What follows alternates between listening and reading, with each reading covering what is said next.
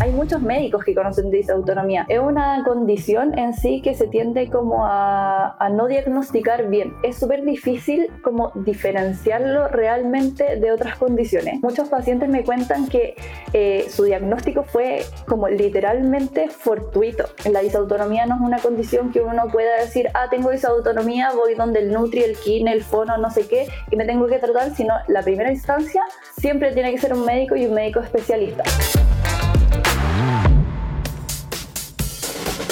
¿Qué tal? Bienvenidos a un nuevo episodio de Empiezo el lunes, un podcast para todas las personas que están buscando modificar sus rutinas y comenzar una vida saludable.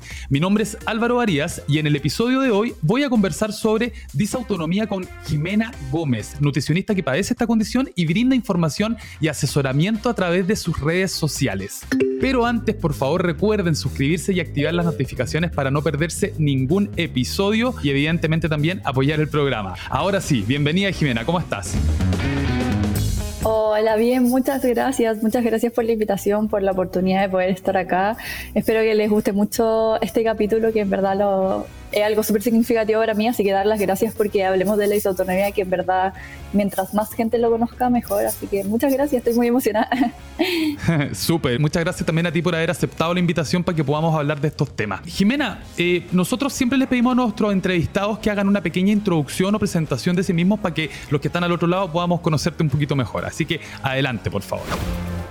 Bueno, mi nombre es Jimena Gómez, soy nutricionista hace aproximadamente tres años. Eh, me encargo como de la atención privada en general, independiente, eh, online y presencial cerca del metro, o sea, de Providencia. Eh, tengo una serie de cursos, diplomados, tengo especialidad en vegetariano, vegano, en este caso en disautonomía también, eh, tengo un diplomado en obesidad y bueno, en la disautonomía en particular, más que un curso o algo así, un poco de vivencia y de ensayo y error propio en mí. Ya, perfecto. Bueno, ahí vamos a ir desarrollando, chiquillos, también el tema para que todos eh, podamos ir conociendo un poquito más de esto. Ahora, nosotros siempre empezamos el programa, Jimé, con una eh, pregunta para todos igual, porque no hay una respuesta única. Entonces, para ti, ¿qué es una alimentación saludable? ¿Qué es una alimentación saludable? Creo que si lo tuviera que escribir como en una palabra, lo diría como equilibrio. Para mí eso es como la alimentación saludable. Buscar un equilibrio eh, entre la salud, entre lo psicológico, lo físico, que la alimentación se vuelva un equilibrio. O sea, básicamente alimentarse de una forma que te genere bienestar, pero que te genere bienestar sin irse a ningún extremo, sin irse al extremo de estar obsesionado con tener salud, con hacer todo bien y tampoco irse al extremo de dejar como todo y no hago nada y que sea lo que tenga que ser, como generar un equilibrio entre lo que uno consume y cómo eso tiene una repercusión en nuestro propio cuerpo. En ese sentido, el equilibrio, como lo hemos hablado también acá, a veces es distinto para cada individuo y por eso que la palabra eh, en ese sentido abarca tanto y es tan eh, aplicable, digamos, a este concepto. Súper de acuerdo, Jimé. Em, entrando al tema, ¿qué es la disautonomía y cómo se manifiesta y cuál es su factor de riesgo? Ya, eh, voy a tratar de hacerlo lo más simple porque obviamente igual es un concepto que tiende a complicar un poco. Típico que yo atiendo muchos pacientes con disautonomía y yo como que lo siento y digo, ya, ah, tienes disautonomía. ¿Sabes lo que es la disautonomía? Y todos, no, no tengo idea. Se va a tratar de como aterrizarlo un poquito. Eh, pero básicamente es como una disfunción o una regulación no óptima del sistema nervioso autónomo. ¿A qué voy con esto? A que todas las funciones que tiene el cuerpo que son automáticas no funcionan a su 100%. ¿Qué son las funciones automáticas? Son todas esas funciones que uno como no, no piensa para hacerla, sino por ejemplo el respirar que se hace como automáticamente, que igual uno lo puede pensar, pero se hace automático, el que el corazón esté latiendo, eh, el tener ganas de orinar, el que se humedezca nuestro ojo, se humedezca nuestra lengua, todas esas cosas que son vitales para vivir, pero que uno no dice, ah, hoy día tengo que respirar, ah, hoy día tengo que hacer esto, sino que son automáticas el cuerpo esas no están funcionando muy bien. Eso básicamente es la disautonomía en palabras muy simples. Perfecto. Y esta em, se puede llegar a confundir con otro tipo de condiciones o estado de salud. ¿Cómo la diferenciamos? Porque evidentemente eh, eh, no, es algo simple al parecer de identificar. No, en verdad para nada. Y creo que esa pregunta igual es súper o sea, complicada porque em, es una condición en sí que se tiende como a, no diagnosticar bien. Incluso muchas personas están diagnosticadas con enfermedades de, mentales, por decirlo como, como del tema de salud mental, en vez de disautonomía, porque dicen que Muchos llegan y dicen, no, es que está en tu mente, te lo estás imaginando, en verdad es porque estás nerviosa, porque estás estresada, porque estás ansioso. Entonces es súper difícil como diferenciarlo realmente de otras condiciones. Y aparte tiene como una base que, sin entrar como en tanto detalle, porque en verdad son muchos tecnicismos, eh, la disautonomía en sí, hay tres formas de que sea la disautonomía como según el diagnóstico. Está la que es solo disautonomía, que no se sabe bien de dónde sale, que es como idiopática se llama, que básicamente no sabemos de dónde nació. ¿Ya? Que es la menor cantidad de personas que tienen esa condición. Pero hay otra forma de disautonomía que es secundaria, que es básicamente una disautonomía que proviene producto de otra enfermedad. Entonces ahí se empieza a complicar mucho más la cosa porque no es solo el diagnóstico de la disautonomía en sí, sino el por qué te dio la disautonomía. Por ejemplo, hay muchas personas que tienen Parkinson, que tienen disautonomía, que tienen enfermedad celíaca, que tienen disautonomía, que tienen síndromes como del, colágeno, síndrome del Endalos, que les desarrolla disautonomía. Entonces ahí es un poco difícil cómo hacer el diagnóstico porque hay que ver si es solo disautonomía, si es disautonomía eh, como por, por otra condición. Entonces ahí como que hay una mezcla que igual es difícil. Desde como lo personal y lo que he visto más en las consultas, lo importante primero es validar como los síntomas que uno tiene. Porque uno llega al médico o llega a la salud mental o al nutri kine y te dicen como, ah, no, pero tranquila, no es tan importante o tranquilo, en verdad, quizás no es, no es así. Entonces, ahí como primero como decir si efectivamente estos síntomas los tengo, algo está pasando y velar por buscar cuál es el diagnóstico. Eso en primera instancia y lo otro es eh, tratar como de conversarlo igual. ¿ya? Porque como no es una condición muy conocida, eh, no mucha gente la conoce, entonces conversarlo, igual la gente va diciendo como, oye, pero quizás puede ser esto otro, oye, tengo un amigo que tiene esto, también se da mucho en boca en boca el poder como hacer el diagnóstico. Y lo otro es eh, si eventualmente como que se cree que tiene la condición, porque puede ser que sí, como puede ser que no, era un profesional que conozca esa autonomía.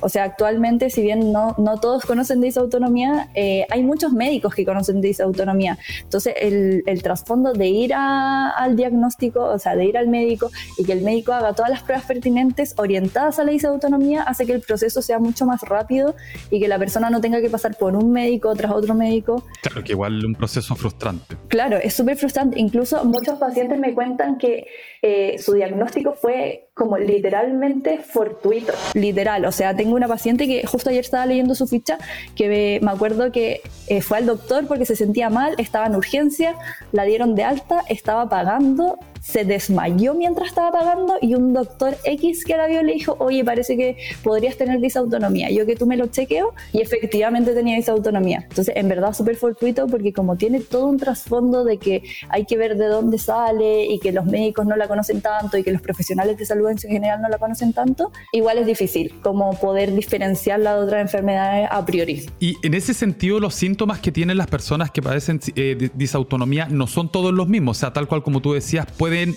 ser distintos síntomas, no es que uno los tenga todos. Exacto, eso es muy importante porque eh, en sí el sistema nervioso autónomo no está funcionando bien, pero puede ser que a una persona una parte le funcione bien y la otra no. Entonces, como muy a grandes rasgos, hay como síntomas y signos que son más comunes, que tienden a repetirse mucho más en las personas que son como la fatiga, que es fatiga extrema, como cansancio extrema durante todo el día, que en verdad uno tiene que estar acostado todo el día, eh, problemas respiratorios como presión en el pecho, que te duele el pecho, que te cuesta respirar, como que te cuesta hacer el intercambio de aire, brain fog, que es básicamente como neblinas mentales, como que te cuesta conectarte con el ahora, en qué fecha estamos, en qué hora, no recuerdas las cosas, tienes mala memoria, ese tipo de cosas. Eh, también están los problemas digestivos, que es mucho de mi área, que son problemas como que o tenemos diarrea, o tenemos constipación, estoy hinchado todo el día, estoy con acidez todo el día. También está dificultad para estar de pie, son personas que estando de pie se empiezan a sentir mal y necesitan sentarse. Esos son como los síntomas como más clásicos, también la taquicardia, que es básicamente como que, no sé, me paro de la cama y mi corazón hace tum, tum, tum, tum, todo el rato, constantemente, y eso también. Y lo otro que también es súper común es eh, los mareos. Básicamente como levantarse o agacharse a hacer algo y nos mareamos muy rápidamente, incluso algunos llegan a desmayarse de una. Esos son como los síntomas más clásicos. Este ¿hay, algún tipo de tratamiento para la disautonomía? ¿Tiene cura o, cómo lo vamos tratando en el fondo a, medida de que lo vamos diagnosticando? Depende igual. lo que pasa es que eh, en sí lo de la cura, la disautonomía en sí no tiene cura. Pero claro, hay algunas condiciones en particular que gatillan disautonomía que sí podrían tener cura eso es como importante, pero en sí la disautonomía no tiene cura. Es decir, se puede controlar, hay, una, hay, forma de controlarla, perfecto. Sí, hay una forma de mantenerlo como eh, los, síntomas como al margen y no tenerlos como gatillados, como crisis que nosotros le llamamos. Y básicamente eso es con el tratamiento. Y dentro de lo que es tu área, obviamente, Jime, ¿cuál es el, ¿de qué manera se, se aborda la disautonomía desde la nutrición? Quiero como hacer una acotación que el tratamiento en sí como de la disautonomía principalmente es médico y en primera instancia se trabaja médicamente. No, la disautonomía no es una condición que uno pueda decir, ah, tengo disautonomía, voy donde el Nutri, el Kin, el Fono, no sé qué, y me tengo que tratar, sino la primera instancia siempre tiene que ser un médico y un médico especialista, que generalmente, generalmente son cardiólogos. ¿ya? Pero también están los reumatólogos y los neurólogos que lo pueden abordar, pero los cardiólogos son como los principales.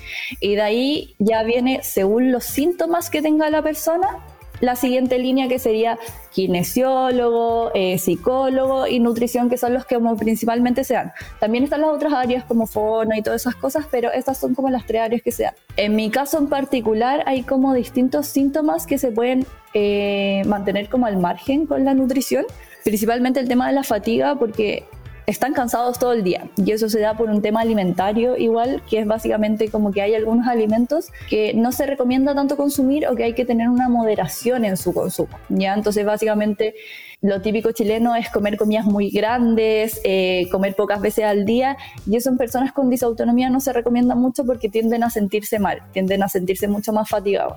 Entonces como enseñarles un poco a la forma en comer, los horarios, el tamaño y todo eso les ayuda mucho a mejorar sus síntomas. Está toda la lista de los problemas digestivos también, porque hay muchas personas que tienen intolerancia al gluten, intolerancia a la lactosa, intolerancia a la fructosa. Hay muchos que tienen ni siquiera alguna intolerancia, pero su sistema digestivo no funciona al máximo, entonces básicamente recibe una comida y le da taquicardia en un segundo o no digiere la comida bien y tiene erupto y tiene acidez. Entonces toda como el área digestiva de aprender a este alimento me hace bien, este alimento me hace mal, este tamaño es necesario, pero este tamaño de otra cosa es necesario, como ir haciendo un poco un rompecabezas en cada persona de esto sí, esto no. Es, es un poco lo que hablamos nosotros en los capítulos de acá, Jime, eh, cuando hablamos de tomar conciencia de qué es lo que a nuestro cuerpo le hace bien y qué es lo que le hace mal. Porque muchas veces nosotros andamos en piloto automático y como que no, no, asimilamos lo que comemos, como que uno, perdonando la expresión, llega y traga, vaya a una servicentro y compráis lo primero que está en la, en la cuestión. Y bueno, además está decir que generalmente ese tipo de productos no, no, son muy ricos en nutrientes, sino que son calorías vacías, que no aportan mucho. Eh, y si tú te ponías a pensar inclusive en los horarios de almuerzo, muchos de nosotros cuando comemos desmedido, quedamos cansados, quedamos tirados, como que nos dormiríamos una siesta, nos iríamos a acostar. Por lo tanto, tal cual como tú dices, si nuestro sistema digestivo y en general algunas eh, cosas no andan bien, generar este tipo como de atracones o, de comidas demasiado densas en calorías eh, podría generar un malestar más o menos de la misma índole, pero más grande. Exacto, es eso mismo. Básicamente eso mismo. Incluso yo siempre se los explico así como, básicamente cualquier persona que come harto en el almuerzo, después quiere irse a dormir. Eso es clásico en cualquier persona y la disautonomía, si tú haces eso, está aumentado porque tu cuerpo, hay una de las condiciones que eh, la presión generalmente en las personas con disautonomía es baja. Entonces, no en todos, pero en la gran mayoría, y eso hace que cuando uno ingresa un alimento y sea demasiado alimento, gran parte de la sangre se va al estómago para poder funcionar. Entonces, en un cuerpo como tradicional sin disautonomía, el resto del cuerpo se puede equiparar para poder seguir sus funciones con la presión que tiene, pero en disautonomía le cuesta demasiado regular la presión y por eso están muy cansados. Incluso mucha gente tiene que acostarse porque no es como quiero acostarme, es necesito acostarme porque si no mi día no va, no va a poder seguir. Si no me va a terminar desmayando en Dora. Ya, te entiendo perfecto. Y Tú comentaste antes que había una serie de alimentos que en algunos casos podrían evitarse para disminuir cierta eh, sintomatología. ¿Cuáles son estos alimentos? Em, más que evitarse en sí, o sea, depende, pero más que evitarse en sí es como tener una mayor regulación de su consumo. Que los más comunes son los carbohidratos, todo lo que es como los cereales, las masas y el azúcar porque generan este efecto que mencionaba antes de que más trabajo en el estómago y eso hace que eh, la presión no se regule bien durante el cuerpo. Pero básicamente eh, no es como eliminar los carbohidratos y eliminar el azúcar, sino tener un mayor un consumo regulado de eso.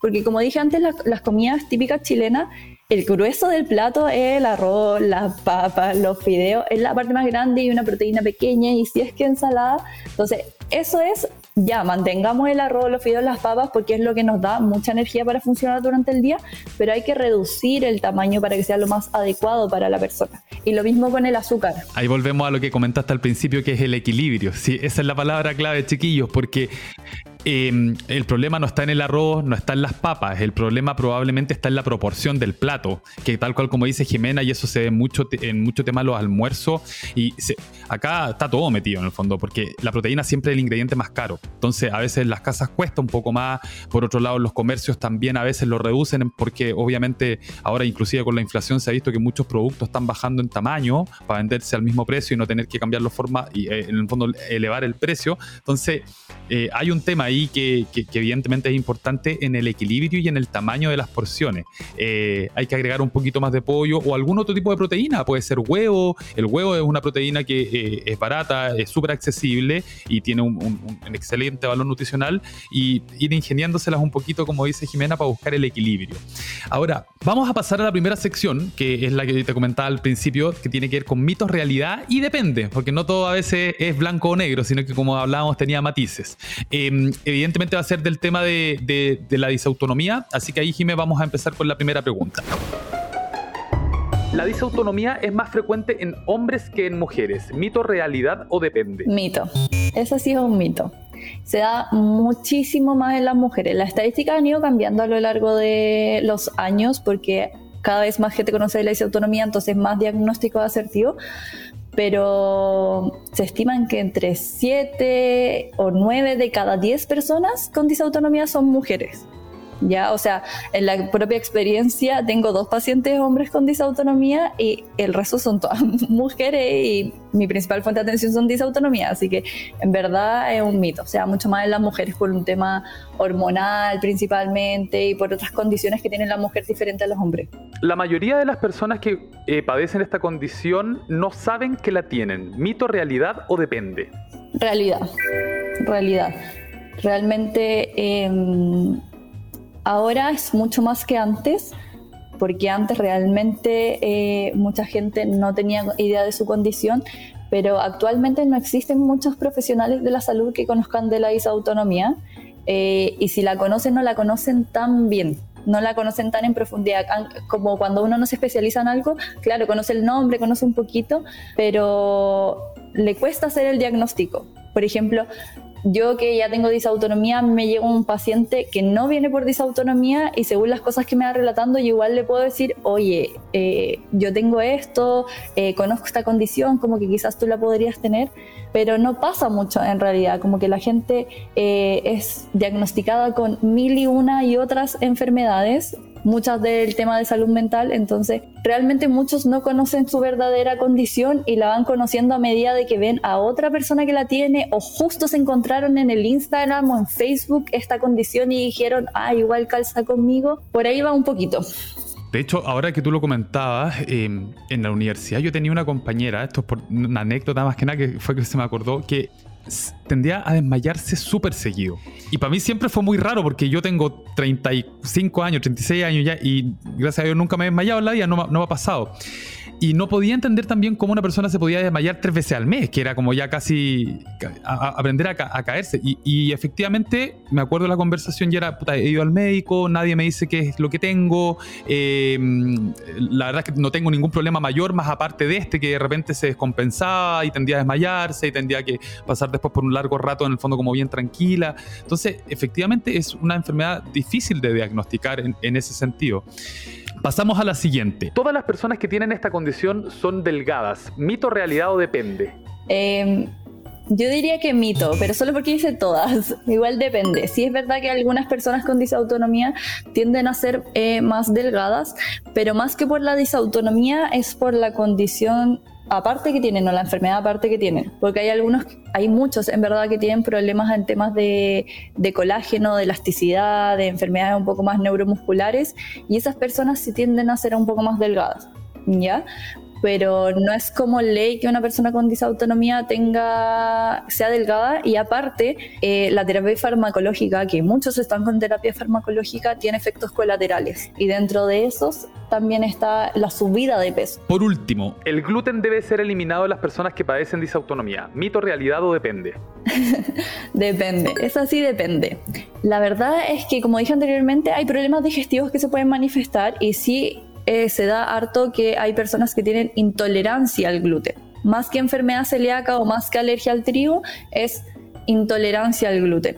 Entonces, eh, en ese caso, obviamente sí hay que tener, más que evitarlo, porque la intolerancia es distinta a la celiaquía, es tener un, consumo mucho más bajo de gluten, mucho más manejable como en equilibrio, como decíamos, eh, pero no es ley. No es ley que para todas las personas tengan que, que disminuir el gluten sí o sí. Incluso hay muchos que eh, disminuyen el gluten y eliminan todo lo que tiene gluten y terminan eliminando básicamente todo lo que es eh, carbohidratos de su alimentación y están todo el día fatigados, muertos de cansado porque pasaron de comer, voy a inventar, 2.000 calorías a 1.000 calorías.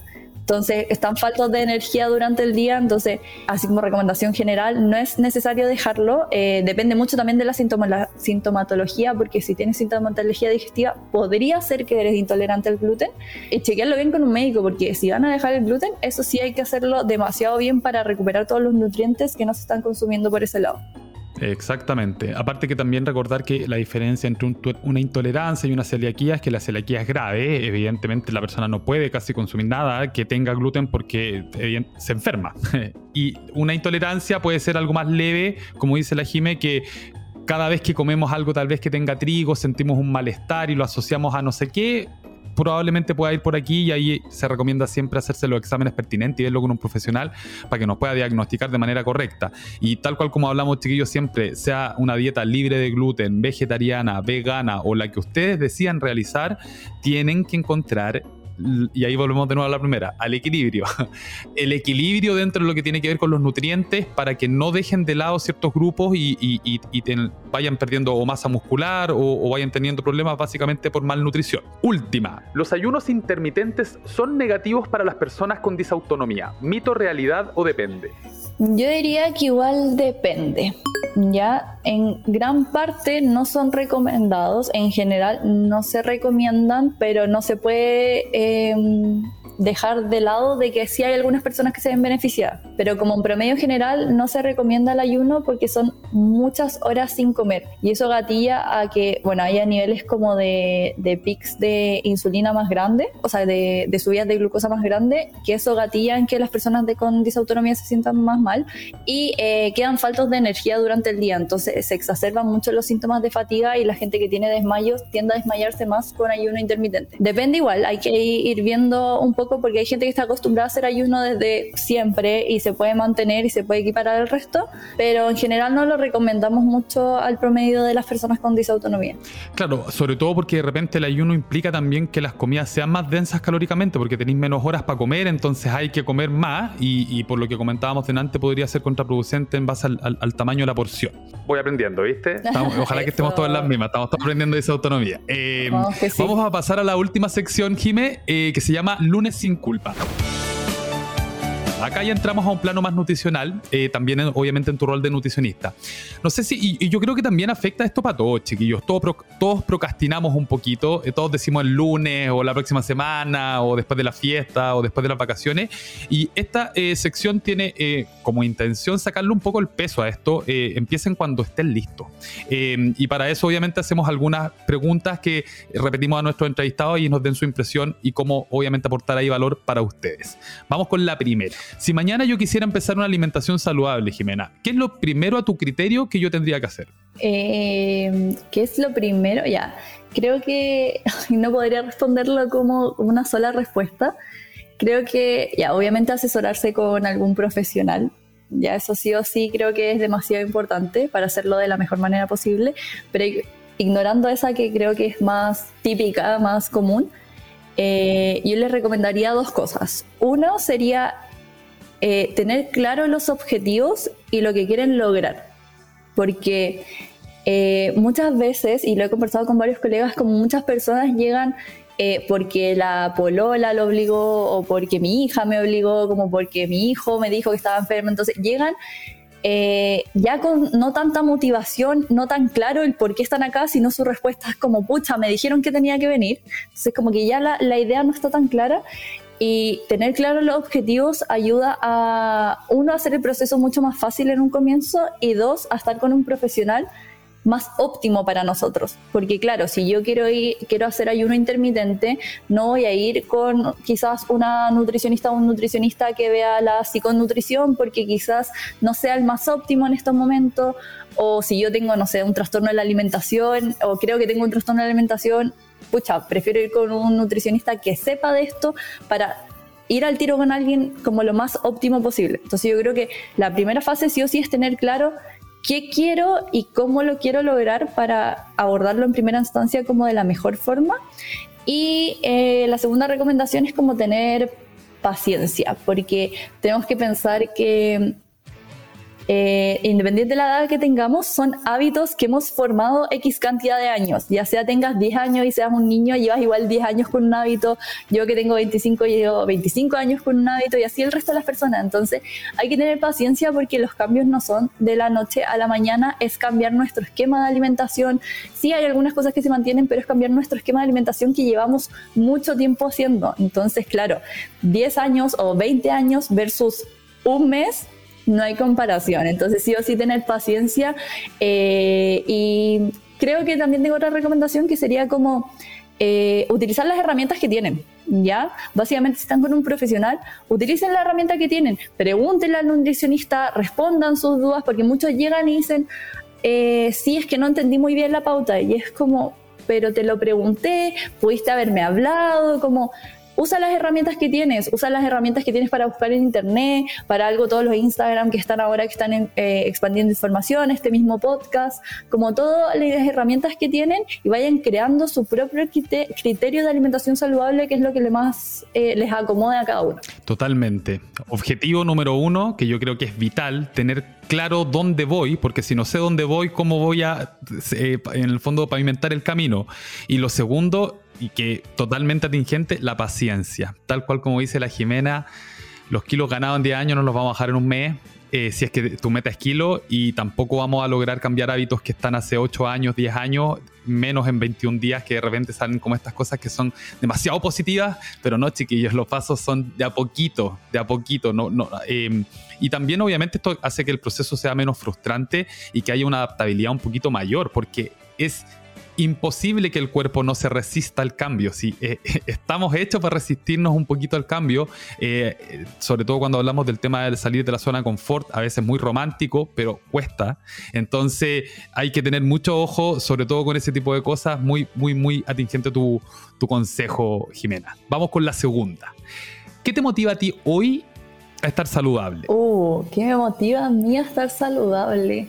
Creo que eh, tener una vida plena. O sea, más aún con la condición de disautonomía, me di cuenta que alimentarme saludable me ayuda mucho a vivir la vida como quiero vivirla.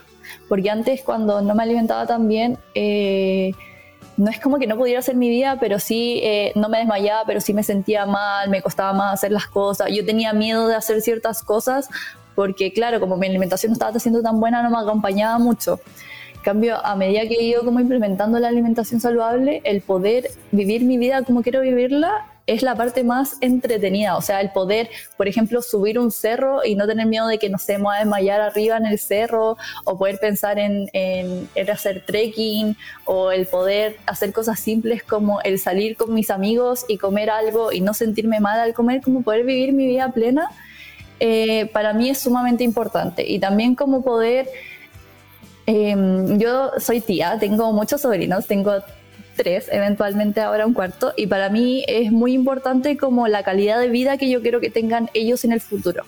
Entonces, como también ser un ejemplo en ese sentido para mí es súper importante porque, bueno, ya eventualmente yo soy joven, pero en teoría ellos son como el futuro de lo que viene del país, del mundo, entonces obviamente quiero que ellos, así como yo estoy viviendo mi vida plena, ellos también la vivan. Y para mí es importante como ser un ejemplo y no solo hacer bla, bla, bla, sino que demostrarles eh, el cómo puede ser la alimentación entretenida, puede ser saludable, la podemos disfrutar, estar en equilibrio y que les permita y les acompañe en el resto de su vida como todo el tiempo. Totalmente. La alimentación es algo que vivimos a diario y es re poca la información que recibimos. Por eso que este tipo de espacios también se reciben bien para las personas que están en una búsqueda y que obviamente también es, bacán tener invitadas como tú, Jime, que nos puedan aportar valor en, en ese discurso. Así que agradecido obviamente por eso. Por último, ¿qué le dirías a un oyente que muchas veces ha dicho a sí mismo el lunes empiezo pero no ha logrado ser constante? Uh, difícil. Creo que puede redundar en lo mismo igual, pero tómenselo con paciencia, hagan, creo que ya, yo escuché el podcast antes y creo que ya muchos lo han dicho, pero es importante reforzarlo de que un paso a la vez, ¿ya?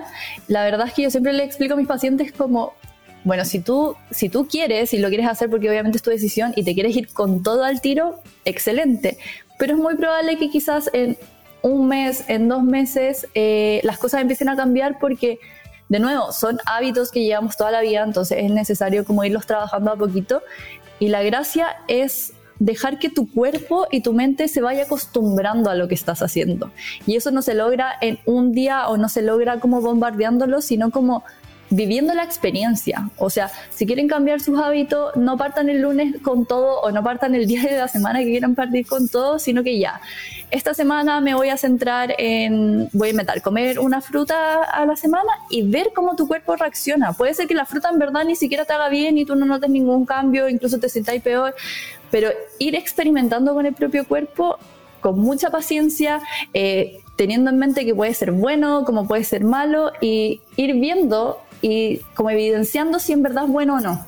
Yo creo que eso es como sumamente importante porque irse con todo eh, puede ser que resulte, pero puede ser que tampoco uno logre evidenciar, oye, efectivamente todo me sirvió o solo me sirvió este pedazo, este otro no me sirvió, sino que ir de a poco como que el cuerpo se vaya acostumbrando, viendo cómo reacciona el cuerpo es algo sumamente importante. Entonces, en verdad, rebondando siempre lo mismo, como tómenselo con calma, vayan paso a paso y em, pidan ayuda, pidan ayuda, no solo necesariamente con un profesional, que obviamente es sumamente importante, pero también es bueno que se apoyen en su familia, en sus amigos, en la gente que los quiere, porque al fin y al cabo recibir otras opiniones, otras formas de ver las cosas que uno quiere hacer, también ayuda a darle como una, una sintonía distinta a todo esto y mirarlo de una forma distinta que quizás eh, uno está súper cegado en una cosa y puede abrirse y ver otros horizontes y probar otras cosas que quizás sean mucho más útiles y mucho más prácticas para uno. Totalmente. Y sabéis que yo hay agregar una pequeña cosa que es,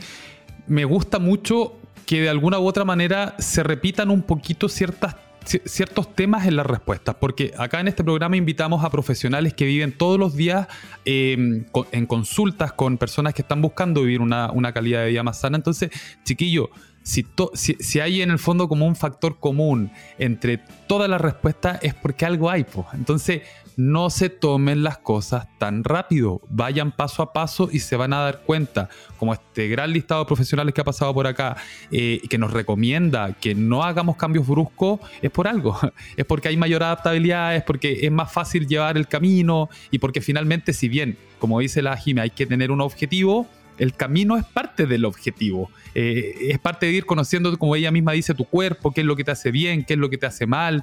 Eh, uno cuando logra conocer su cuerpo, no sé, todos un, fin de semana tenemos un, matrimonio, si yo sé que soy intolerante o que tengo problemas con la lactosa, no voy a comer un sándwich de queso antes del matrimonio porque sé que lo voy a pasar pésimo. Y yo he visto muchísimo cómo hay personas que no se conocen y que comen nomás en modo automático y que se andan sintiendo mal y que están inflamados o que en esto no sé qué. Entonces la invitación em, es súper amigable en ese sentido, como dice la Jimena, a conocernos, sobre todo en el caso de ella que lo ha tenido que hacer por su por la desautonomía, pero esto es para todos, aplica para absolutamente todo. Jimena. Sí, yo quería acotar igual dentro de todo eso que mm, eh, pasa mucho que las personas cuando empiezan una alimentación saludable, al primer tropezón, al primer fracaso de sus propias palabras, eh, se desmotivan totalmente.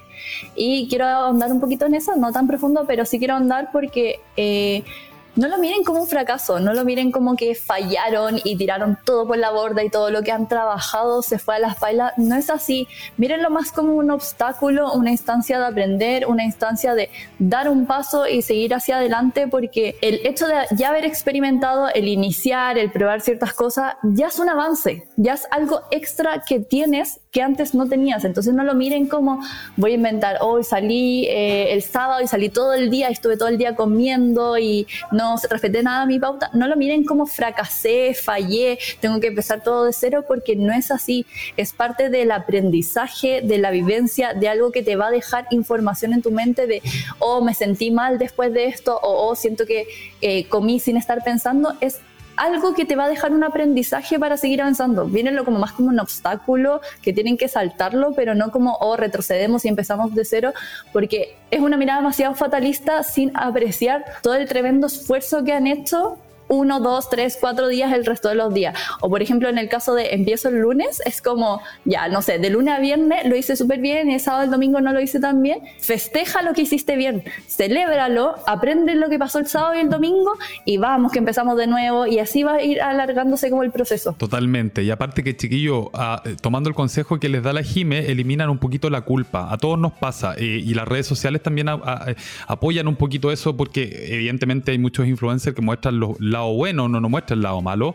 Eh, y, en, el lado malo no me, no me refiero necesariamente a satanizar algo, sino que nos muestran que también hay tortas de cumpleaños, que hay una hamburguesa, no se come todo el día ensalada y no se anda todo el día fit.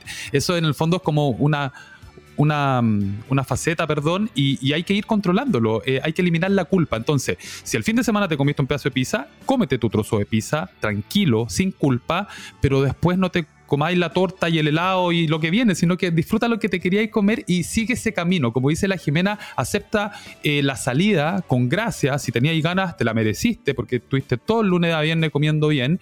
Y esto, como dice eh, la palabra, es equilibrio si hoy en día eh, estamos comiendo 50% mal, 50% bien, hay que tratar de llevarlo por lo menos un 80-20. Y en ese sentido, yo siempre recomiendo que durante el lunes a viernes la rutina es más fácil comer bien. El fin de semana siempre están los eventos, la salida, el cine, el asado. Entonces, dentro de ese equilibrio, vayan ustedes buscando cuál es el que se adapta a ustedes y, obviamente conociendo su cuerpo. Jiménez, se nos pasó el tiempo volando. Eh, tuvo súper bueno el programa. Eh, creo que, como te decía al principio, es un tema que no se toca mucho, pero que es importante que cada, cada vez más las personas vayan tomando conciencia de él. Em, para los que quieran estar en contacto contigo, Jimena, o que quieran en el fondo saber más de tu, de tu trabajo, ¿dónde te pueden encontrar? Me pueden encontrar en mi Instagram, que va a sonar muy, muy extraño, espero que después lo escriban, pero es arroba y un bajo nutrition m. Igual espero que lo dejen escrito para que les resulte más fácil como encontrarlo, pero ahí me pueden encontrar y si les queda alguna duda en temas de autonomía o de alimentación en general, no hay ningún problema en que me pregunten, yo feliz de responderlo y ayudarlo en el proceso. Bueno, chiquillos, llegó el momento de despedirnos, pero antes, eh, si se quieren colocar en contacto con nosotros, ustedes ya lo saben, arroba FitFoodChile, eh, y en el caso eh, de querer colocarse en contacto conmigo también, arroba álvaro-varías. Recuerden suscribirse y activar las notificaciones para no perderse ningún episodio y evidentemente también apoyar el programa. De este lado me voy despidiendo, les habla Álvaro Varías y del otro en la producción del podcast está la Delphi Seoane, Salva Luca, Yuli Cabriera y en la edición Mauro Sucho. Muchísimas gracias por habernos acompañado hasta el final de este episodio de Empiezo el lunes y nos escuchamos la próxima semana. Chao, Jimé. Chao, muchas gracias.